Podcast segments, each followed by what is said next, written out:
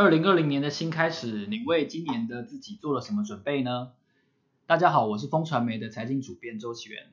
我相信金钱的哲学可以帮大家带来很多生活上的方便，信用卡就是其中一个非常重要的工具。你有几张信用卡呢？信用卡在你的生活中扮演什么样的角色？今天我们邀请了一个非常特别的信用卡达人，为大家来分享一下他从办信用卡，比较优惠和花钱当中学习到的各样的金钱的哲学，让我们一起来欢迎宝可梦。嗨，主编好，各位听众朋友大家好，我是宝可梦。是，今天在我们两个人的桌子上，我看到宝可梦带来好几张的信用卡，可不可以先请您分享一下，您在办完联征的资讯之后，你得知在二零一九年为止，你大概办了几张的信用卡呢？我使用信用卡的资历大概是有八九时间，那我。今天刚好热腾拿到的这个廉政报告上面，我从以前到现在总共办下来的正卡有四百七十七张，正卡就有四百七十七张。对对对，我相信这个数字可能远远超过其他人。我应该是全台湾最多最多的信用卡的男人。对，因为因为一个人，我我相信穷极一生顶多办个十张信用卡。就很多，对，就已经很多了。因为你在比如说你去看电影的时候，他叫你办一张，对，然后你的行员跟他跟你说，哦，最近真的很缺业绩，帮你办一张，好，然后 这样子几十年下来，可能都只有十张而已。是，宝可梦可不可以先帮跟我们分享一下哦？从你以前你第一张开始办信用卡的时候，嗯，一直到现在，你为什么会走出一条跟别人完全不一样的道路？毕竟信用卡对绝大多数的人来说，都是一个。辅助的工具，对，但是你把它变成一个事业在经营，我觉得它是一个很很有趣的副业，对对对，反映你的金钱哲学，你可以跟我谈一谈吗？是，其实大概在我上大学的时候，大概是十十多年前，那时候其实卡债风暴正刚开始，所以我家里面的长辈都跟我讲说，你不要使用信用卡，因为它是很恐怖，利率很高，对，然后有可能循环利率，然后到最后甚至连我家的姑姑，她因为用信用卡使用不慎的关系，所以。他在彰化的那个房子都被法拍掉了，是因为他必须要还债，那银行就把他的房子拿去做抵押。所以其实我那时候小时候有很大的印象，就是说这东西其实真的不好。是，那直到我大概呃大学毕业之后，然后去呃当兵回来之后，我就想说，哎，在在家里面闲闲没事，我就看一下家里面的账单，结果居然发现我爸我妈他们也是有在使用循环信用利息，你知道吗？他们没有缴清，我那时候我真的是吓死，我说，因为他那个利息根本就是那时候好像还是二十趴。很高，然后他们根本就还不完，所以我就说，爸爸妈妈，你们赶快把那个我们家里面的田地，就是去农会借一笔钱，然后把那个钱给还掉，好吗？一份工作，那没办法，因为你出社会工作一定要有银行账户。对，那我那时候去中国信托开户，那那时候那个小姐就想说，呃，宝可孟先生，你可以帮我做个业绩嘛？我想说，反正我薪水都还没进来，我怎么可能会核卡？我就随便签个名而已。结果我没有想到，下个礼拜隔周我的信用卡就来。那来了之后我就觉得很特别啊，因为其实这跟我以前的经验是完全不一样的，所以我那时候我就特别去研究一下信用卡，然后包括就是在网络上一些呃论坛去看说，哎，这个信用卡到底是什么东西，然后它可以做什么事情，我才发现说，哎，原来信用卡你拿来缴水电费其实是可以有折扣的，那你只要不要使用到循循环利信用利息，那你那些红利点数、现金回馈或里程，其实可以为你带来更多更多有趣的东西，所以从那时候开始，我才决定要好好的去研究信用卡这个东西。然后才慢慢慢慢慢，大概八九年吧，然后就累积了九年吧，然后就累积了四百七十几张，其实很夸张。所以，我观察你是一个很有比较精神的人。对。然后，所以你现在累积下来的笔记，也都让网络上的朋友都看到，就是你针对单张单张的信用卡做一个很详细的介绍之外，你也开了一个自己的订阅制的专栏。哎，是是是。您可以跟我分享一下说，说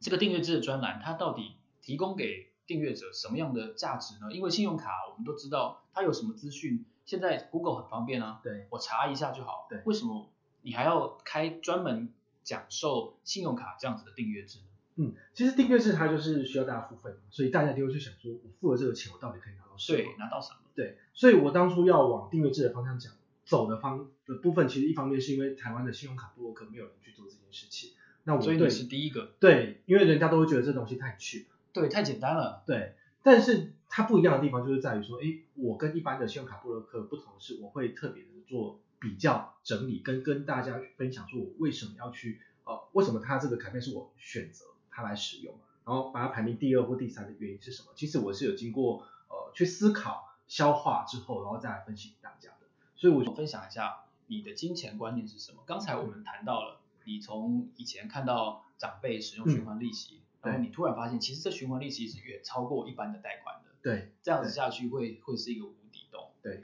那我们最常的是这些卡。其实我我有一个小小的透明的卡册哦，那这个卡册其实就它其实应该是名片夹。对，大家拿到名片就放进去，我把它拿来放信用卡。对，所以就很有趣，就是各种卡片都有。那其实我我这个卡片的话，就是说我自己本身有四百多张，但我不会全部带在手上，太真的太太太多了，太多不可能。是，所以我只有精挑细选其中大概接近一百张左右，只有大概四分之一放在我身上。那这就是说，平常我比如说哦呃上班中午休息的时候，我哎看到有活动不错，我要去解任务就可以把它放在里面，那就平常就去解任务用的。所以它这个卡片的话，就是我比较常使用的这个卡片，就叫做核心，我的核心卡卡卡册。四七七分之一百。对对对对，然后剩下的就是那种像卫星卡册比较远的，我就是平常都放在家里面，或者是有上节目需求的时候拿出来给大家展示用的道具。对对，那其实我的选卡标准也很简单，就是说，哎，它最近有比较多优惠，或者是说，呃，银行刚推出来的热门卡片，那这部分的话，就是它最近优惠点比较多，就会比较常使用。那比如说像去年或者是前年推出来的卡片，像那些等于是银行已经慢慢要冷落它了，像那些我就不会带在身上。所以基本上我的这个选卡标准很简单，就是它有优惠我才会放在身上。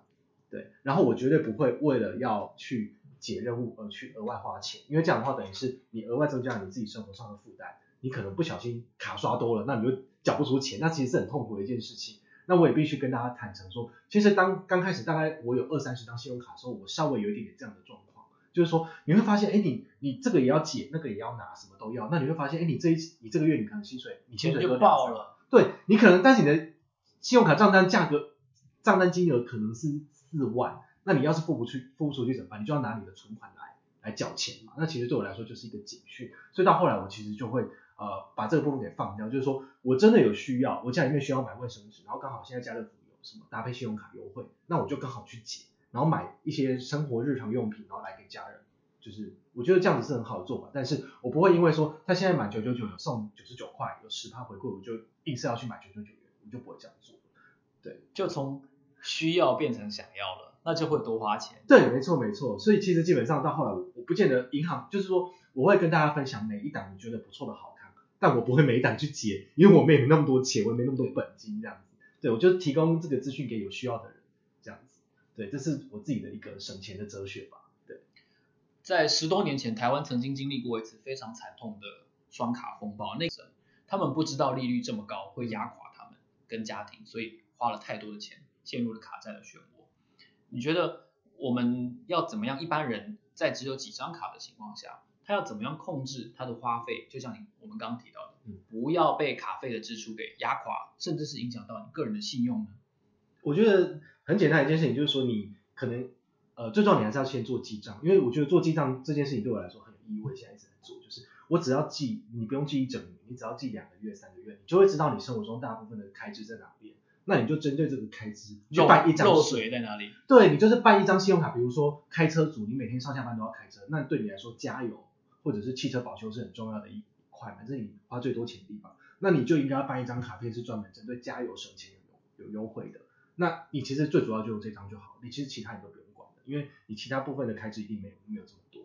对，所以我觉得大家还是可以先从自己的记账本里面去找出你自己本身的钱财的漏洞，或者是你自己花费最多的品项在哪里，然后再针对那个部分去办卡，我觉得这样是最好的，你就不用像我一样办四百张，你只要两张卡片或一张卡片就可以解决生活需求。对，你指的记账是用手用手写的那种记账本，还是用 Excel 那样子的记账软体？哎，其实现在是时时代与时俱进哦，现在有好多好多粉丝，包括我自己也都是开始使用 APP 做记账哦。这是一个很简单的做法，因为你手机每天都记录一生嘛，直接打开来就是写一下你今天花了多少钱。但其实我另外一方面我还有一个比较传统老人的一个性格，就是我还是会有一个手写的记账本，就是那天就是那个记账本很简单，就是呃左边就是我自己。每天的 schedule 要做的事情，那右边可能就是哎，我花了多少钱，就大概简单记一下。所以当我要去回顾我，比如说上个月的三号我到底花了什么钱，我就打开我的记账本，我就大概可以知道了。所以我觉得现因为信用卡支出，你其实基本上都是账户扣缴，你可能都没有那种钱花出去的感觉。但是你记账当下，你就会知道。这对我来说也是另外一种提醒。对对对对对。因为那个愉悦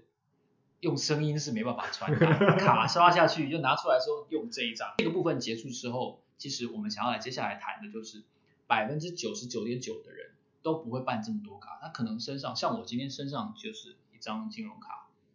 两张信用卡，嗯，其中一张很少用，嗯，在这样的情况下，我们有的时候会碰到一些不愉快的经验，嗯，像我就朋友我就听过他说，明明缴款期限就还有一天。假设今天一月一号，一月二号才缴款，他今天就打给我，而且今天还元旦还放假，哇，他客服还打电话给我说，哎，你明天期期限到喽，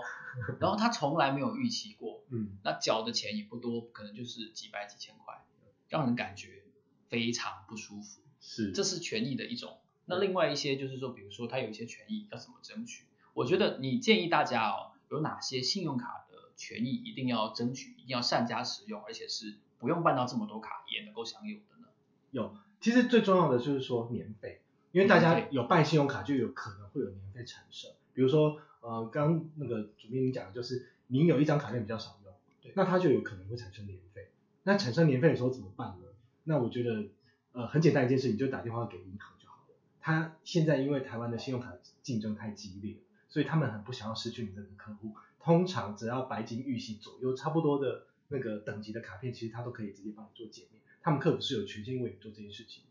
因为简单分享的经验就是，哎，我有四百多张信用卡，我也不可能每张卡片都刷。对啊。对，所以它一定会很自然、很正常的产生年费。那产生年费之后，其实大部分都是白金卡或御息卡，我就打电话进去跟客服讲说，你就说我是宝可梦，我不我不敢这样子，我都是直接讲说，哎，我这边有年费产生，是否可以请你帮我确认一下？那他们就知道那个意思，那他就会直接帮我做减免。那有的银行他们还是会比较希望你刷卡，他可能说。可以请宝可梦先生您拿这个卡片去刷个认刷一笔或认刷两笔，那这我这我来说不困难，我可能就是去家乐福解任务买东西的时候就顺便刷一笔，买一串卫生纸就可以了。对对对对对，所以我觉得这其实都不困难，所以大家如果呃有有有在使用信用卡的话，要特别注意这个账上的年费的部分，因为通常一笔年费也说说多不多，说多说少不少，但至少也有两三千，所以这个一定是可以减免的，而不要说账单来了都不看账单，然后就傻傻拿去缴，那钱通通都是给银行的。我们。哎，你讲到一个重点了，账单来了，我们再去打电话给银行，有用吗？有用，也是有用的，因为它年费是随时都可以的。因为年费它的机制是收四年的年费，所以它有年费产生的当期都可以进行做减免的。对，因为但是有一些银行他们比较不友善，他们会说我们这期就要先给你收，但下一期退偿刷卡金在你账上，这比较麻烦。所以，但通常我们的账单里面都可能会有小字跟你讲说，哎，我们现在请会有年费产生，你还差几笔或差多少钱就可以呃。免除年费，如果你有常常在看账单的话，你就可以注意到这个字，你就可以先行去刷。对，那接下来我们想要请教你，就是钻研信用卡福利这些年来，你慢慢的从一个拥有好几张、好几十张的人，开始变成同侪之间有名的达人。那钻研的这些福利、这些优惠，除了你本身的好处啊、方便之外，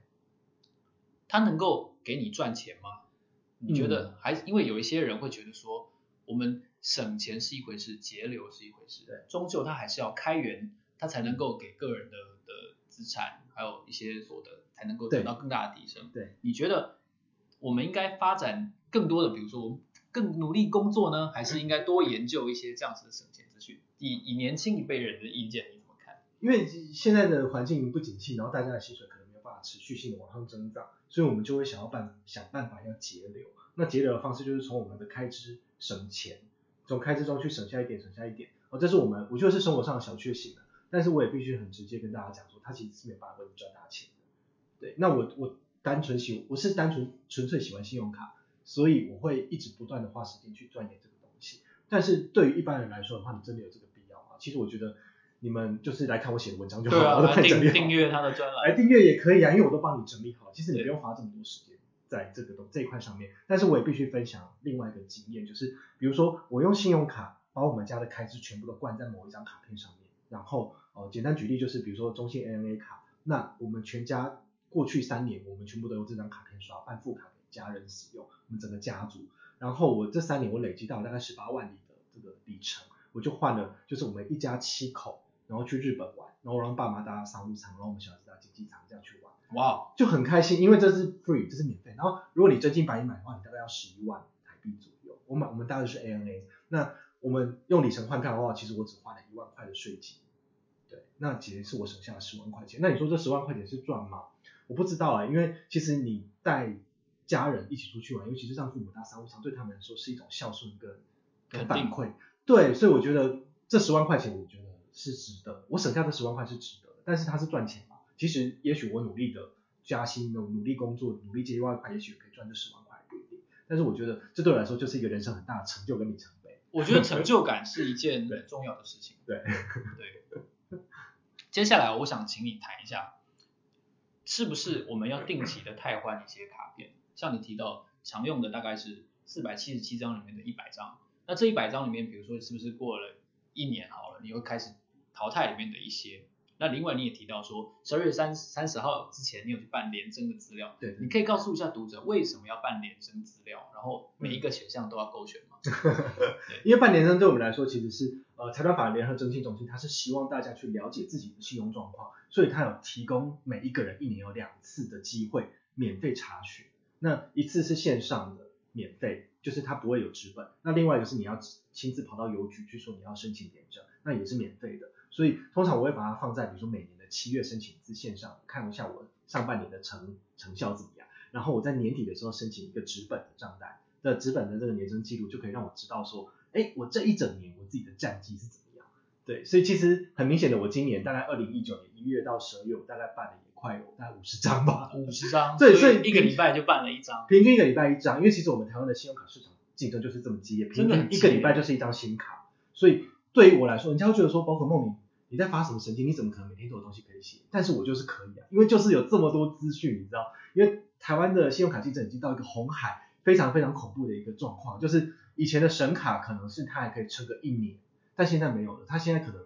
半年一季。就直接就换一张了，甚至一个月就换一张了，因为下一家银行推出来的卡片就是超越上一张的。对，他们真的是大撒钱在做这样子，就很有趣，很有趣。所以它的它的竞争变成，我可能这个礼拜出，比如说一月一月我出了一张很厉害的卡，对我的对手三四月就出了类似条件，他可能二月他就出了另外，二月就出了，很快，所以其实。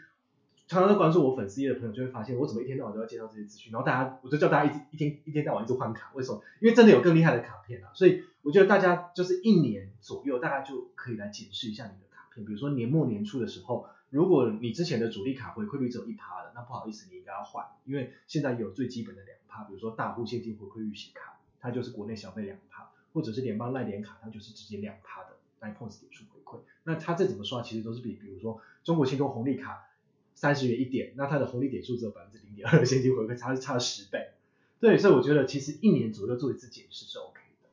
对，这个时间长度。接下来他推荐哪些二零二零年最值得使用的，包括出国、加油、在国内消费、大额消费等等方面，最推荐宝可梦推荐的信用卡呢？接下来我们休息之后再回来。你付出的力量能点燃希望的光亮，请支持中国信托点燃生命之火。帮助弱势儿童照亮家的希望，请上网搜寻“点燃生命”。你怎么去管理这最常用的一百张信用卡？信用卡，然后从中呢，你可不可以为我们听众朋友、我们读者分享介绍一下，在二零二零年你觉得最值得使用几个主要的用途，嗯、包括出国的现金回馈，嗯、然后一些出国的一些周边的优惠，对。然后在国内比较值得使用的优惠的，还有现金回馈高的卡片。嗯，你可以先从你怎么管理这一百张，我觉得光一百张我就已经管理不来，我一定要开一个 Google 的表单，我才能够记得这个是三点二，这个是三点七，是，对，你怎么去管理这一百张？其实我我这样讲可能人家会觉得很难难以置信，就其实我都记在我脑海里面，但我觉得这样讲可能有点真的太夸张了，但因为我天天都在接触这个东西，包括就是我工作闲暇的时候，我也是立马打开网络去搜取相关的资讯，并且整理最新的给粉丝，所以对我来说这东西几乎是。build in 这是内建的，哦内建，对，这是内建的资讯，所以很很多时候，有时候有一些厂商会来问我，就是说，哎，宝可梦，你觉得这张卡片怎么样？应该要怎么推广？所以其实这对我来说已经变成我已经成精了，你已经变成企业顾问了，对，就有有有点这种情况，就很好笑。有些代理商他们真的是不太会推广自己信用卡，他们可能就会请教我说，请问一下，这个方向应该要往哪个方向切会比较吸引观众的注意？所以我就可以马上举一反三，然后跟他们讲说，哎，其实哪些银行的卡片是怎么做推广的？那你们可以参考之类的。所以呃。我我是有这个这个特殊特异功能，但是一般人可能没有，所以我会建议大家，比如说你有三张或五张信用卡，你就是直接开个 Google Docs，然后就是简单稍微记录一下这个卡片，然后它的优惠是到什么时候，那它的主力优惠是什么？比如说国内几趴，海外几趴，那它的呃，比如说你账单什么时候要缴款，那缴款期限是什么时候？这部分你都可以稍微简单注记一下。那你以后只要哦、在外面消费，你不太知道要用哪张卡的话，你就把你的这个表单打开来看，那你大概就会知道说呢，哎，在怎么通路现在这张卡片优惠最好，就先拿这张出来，就不用一直记在脑海里。我觉得你讲到这个，我有一个不能说惨痛，也不能说不愉快，但总之是比较负面的经验。嗯，我前一阵子去日本玩的时候，对，我有一张号称就中日韩三趴的卡，我就不要说哪一家了。我知道。然后，然后，然后他就现金回馈，然后接下来呢，但他今年好像到今年底为止，是，所以我差点就要拿那一张去刷我下一趟二零二零年要出国的卡片。嗯，但是好像它的优惠不会延续到二零二零年，所以我我不知道怎么回事，还好我没刷下去。我就那一次我就去他那个银行，我差点就说溜嘴了，这刚差点说出来，就去那个银行网页上看一下，诶，他为什么优惠就没了这样，然后我就打，我还特别打电话去客服，我平常从来不做这种事情，嗯、打就打电话就问，我就问他说，我只问他一个问题，我说优惠二零二零年还有吗？他说哦没有啊，这个优惠就不持续了这样。我就说哦，还好，我又差点刷下去了，因为我觉得，比如说从三趴变成零点五趴，差很多，哦。一个一个刷一笔一笔五万八万，因为你不可能只刷机票，对，你在当地还会再花钱。对，算你假设一趟八万块好哇，那真的会差很多，二点五趴，大概两千四吧。对，所以你你想联考数学很高，所以所以数学都都很快就算出来。没有，其实我的数学不好，但是我是为了要跟大家分享信用卡资讯，我逼我自己要去算。对我，我所以我就发现，哇，这个好像真的差蛮多的，因为他你不省白不省嘛。对，你好像在在海外还可以多吃一顿饭，就是因为大部分的银行他们被金管会限定说他们的优惠都必须公布期限，所以大部分的银行都会把他们的优惠小字，对，都会压在年底，比如说十二月三十一号，那他们银行可能也有一个转换的余地，可以去评估他们这一年的成效好不好，是不是亏太多钱，那他们明年可能就会收掉。就像刚刚主编讲的，明年就只剩零点五了，要差很多啊。对啊，真的差很多。对，所以大家如果是在年底年初要出国的时候，你就要特别去注意，就是哎哪些卡片的优惠金额延续到明年，那你可以续用。那如果没有的话，你就真的要把你的荷包清理一下，把那些优惠变差的卡片冷冻，或者是把它停卡减掉，哦，这样对你来说是是比较好。因为当初是为了那个三趴去办，是。如果它变成一个零点五的时候，你还要不要留着？我觉得当然不要留啊。对，我觉得我觉得是一个大家值得考量。是，而且我在网络上，就是我每年年底我都会做一个很有趣的排行榜，就是减卡排行榜。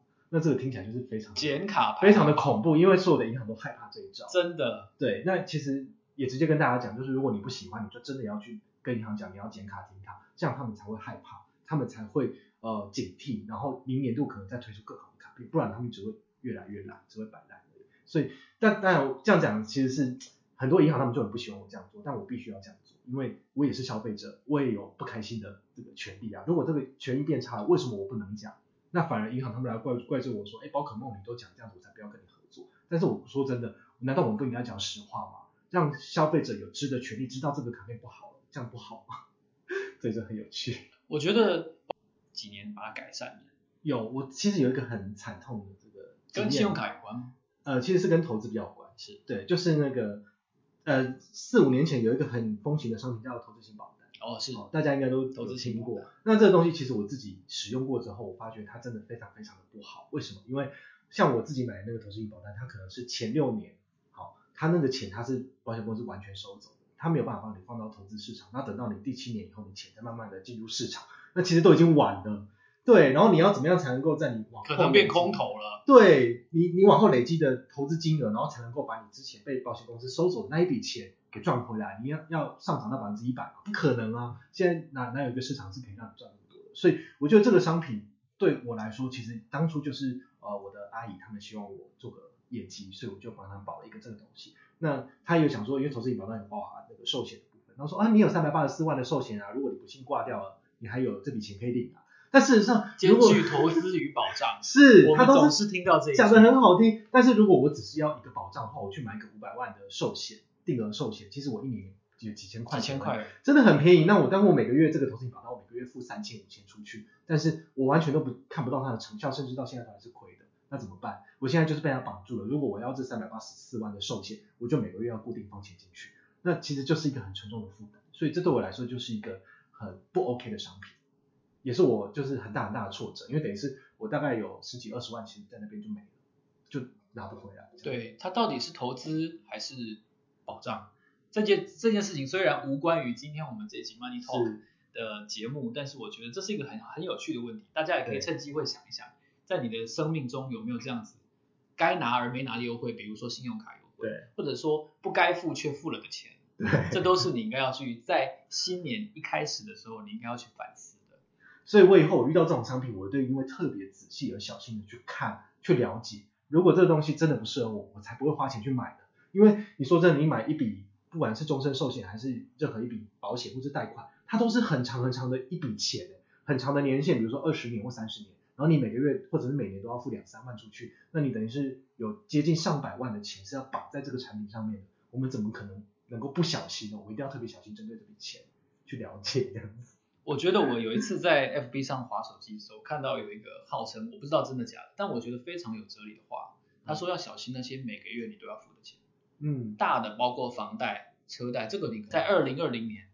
有哪些信用卡在几个用途上是你推荐给读者？你觉得最优惠的一些卡片吗？嗯，我可以跟大家分享，目前信用卡的市场概况是，如果你的现金回馈没有超过两趴，国内一张卡片随便刷，那你就不要去使用它，因为现在已经是到了一个非常疯狂的 level。我们都知道，信用卡的刷卡交易手续费，银行一张就是一笔交易只收一点五趴，但它给你两趴。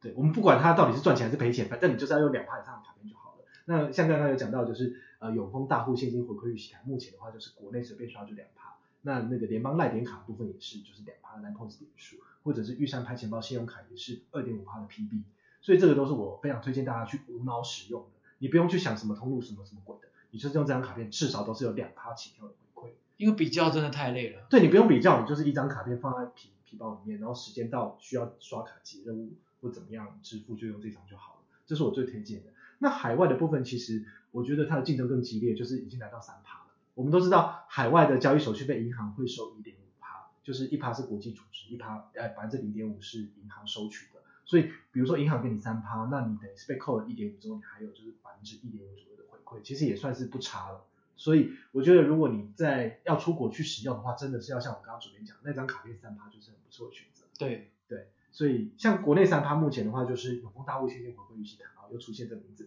它就是有三趴的这个回馈。那联邦那点卡也是有三趴回馈。你说在国外，永丰跟联邦这两张，对，也都有三趴。对，所以我觉得像这一类型的卡片，其实都是大家可以去做选择的，因为它就是很明显的特点，就是呃无脑，然后回馈简单，下一期就回馈到你账上，或是到你的这个赖的点账户里面去，我觉得都是很好很好去使用的。那还有什么还有什么投入？我想一下，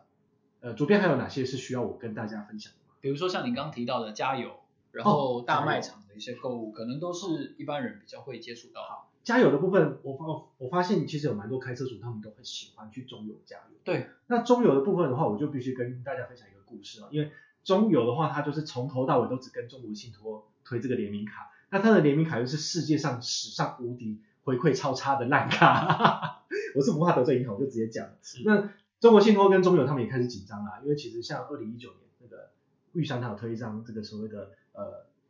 呃，那张卡片叫做呃商务预习卡。商务预习卡的话，它是在中油加油给五趴的现金。五趴，其实很高。对，对，我们都知道，其实加油了不起就是一趴两趴而已，对不可能到那么高。所以那个中国信托他们就紧张，所以他们在二零一九年的十一月，他们有推了一个优惠，叫中油配，搭配这个中油联名卡，最高给你来到八点八趴。有没有发现它的那个优惠是一直往上叠加？对，对，所以我就觉得，呃，现在刚好年初嘛，年底年初过了之后，其实那个预算商务预习卡的回馈也结束，没有五趴了，它现在只剩下三趴，所以呢，你就可以来主力使用这个我们的中国信托中油联名卡，再搭配它的中油配，你可以拿到最高八点八趴的回馈。我觉得这就是对大家来说是一个很简单的一个选择，因为回馈高嘛，那你就用这张卡片，而且你每一次只要加油五十元以上，他就送你一次抽奖机会，你还可以抽到十块钱油券。哦、像我的话，我都是机车加油，因为我没有汽车，我只有开车。呃，我就我就骑机车，所以我每次加油都只报价五十块钱，然后我用中油配之后，我就可以再抽一次。啊，我最近都抽到，对，然后我就抽十块钱，所以等于是二十八回馈。哇塞，就很好玩。各位听众朋友可能不知道哦，因为你看不到我们现在的画面，其实坐在我对面的宝可梦，它没有任何的小抄纸本作为辅助，它完全是凭空在跟我对接讲的。所以可见他的确对于这些优惠是非常的熟悉，就像他讲的是内建在他的脑海里。是，对。那其实像比如说大卖场的部分的话，我会推荐最简单无脑，就是你先用它大卖场的联名卡，好，哦，它的回馈其实基基本上都不会太差。但是呢，其实很多银行都会针对，比如说什么家乐福或者是那个什么呃大润发这些，他们都会有一些专门加码的促销活动。那到时候你可能就是要看一下它的 DM 来觉得来决定哪一个是最好的。因为像通常如果你要无脑的话，你可能就是用这个卖场的联名卡是最简单的。但是如果你要最高的自己的回馈，你真的还是要每一期都要特别去做活动，包括。做活动比较，包括那个全联，全联它好像在今年二零一九年的五月，它有上一个 P 叉配，那 P 叉配它当初上市的时候就是非常非常的盛大，然后就是同时有八间银行可以绑进去。对，我看到那个那个结账台那边 好夸张，哦，对，它就是为了要吸引客人来使用，而且它。其实五月份，去年五月份他那一档真的很厉害，就是随随便便就是储值五百就送你五十元，几乎都是十趴的回馈。所以我自己的披萨配上面，我光是储值金我就至少储值了两万块以上，等于是我至少拿到了两千块以上的回馈嘛。那因为它的储值金不会过期，所以等于是我后续只要去全年消费，我至少都是九折、八五折起跳。这对我来说就是人生中的一个很开心的小确幸。对，我怎么刷，我都不用再去管现在到底要刷哪张卡，我觉得我的储值金就是最高的回馈了。对，所以我可以提供给大家参考这样子。我们今天这集的 Money Talk 哦，非关投资，非关全球的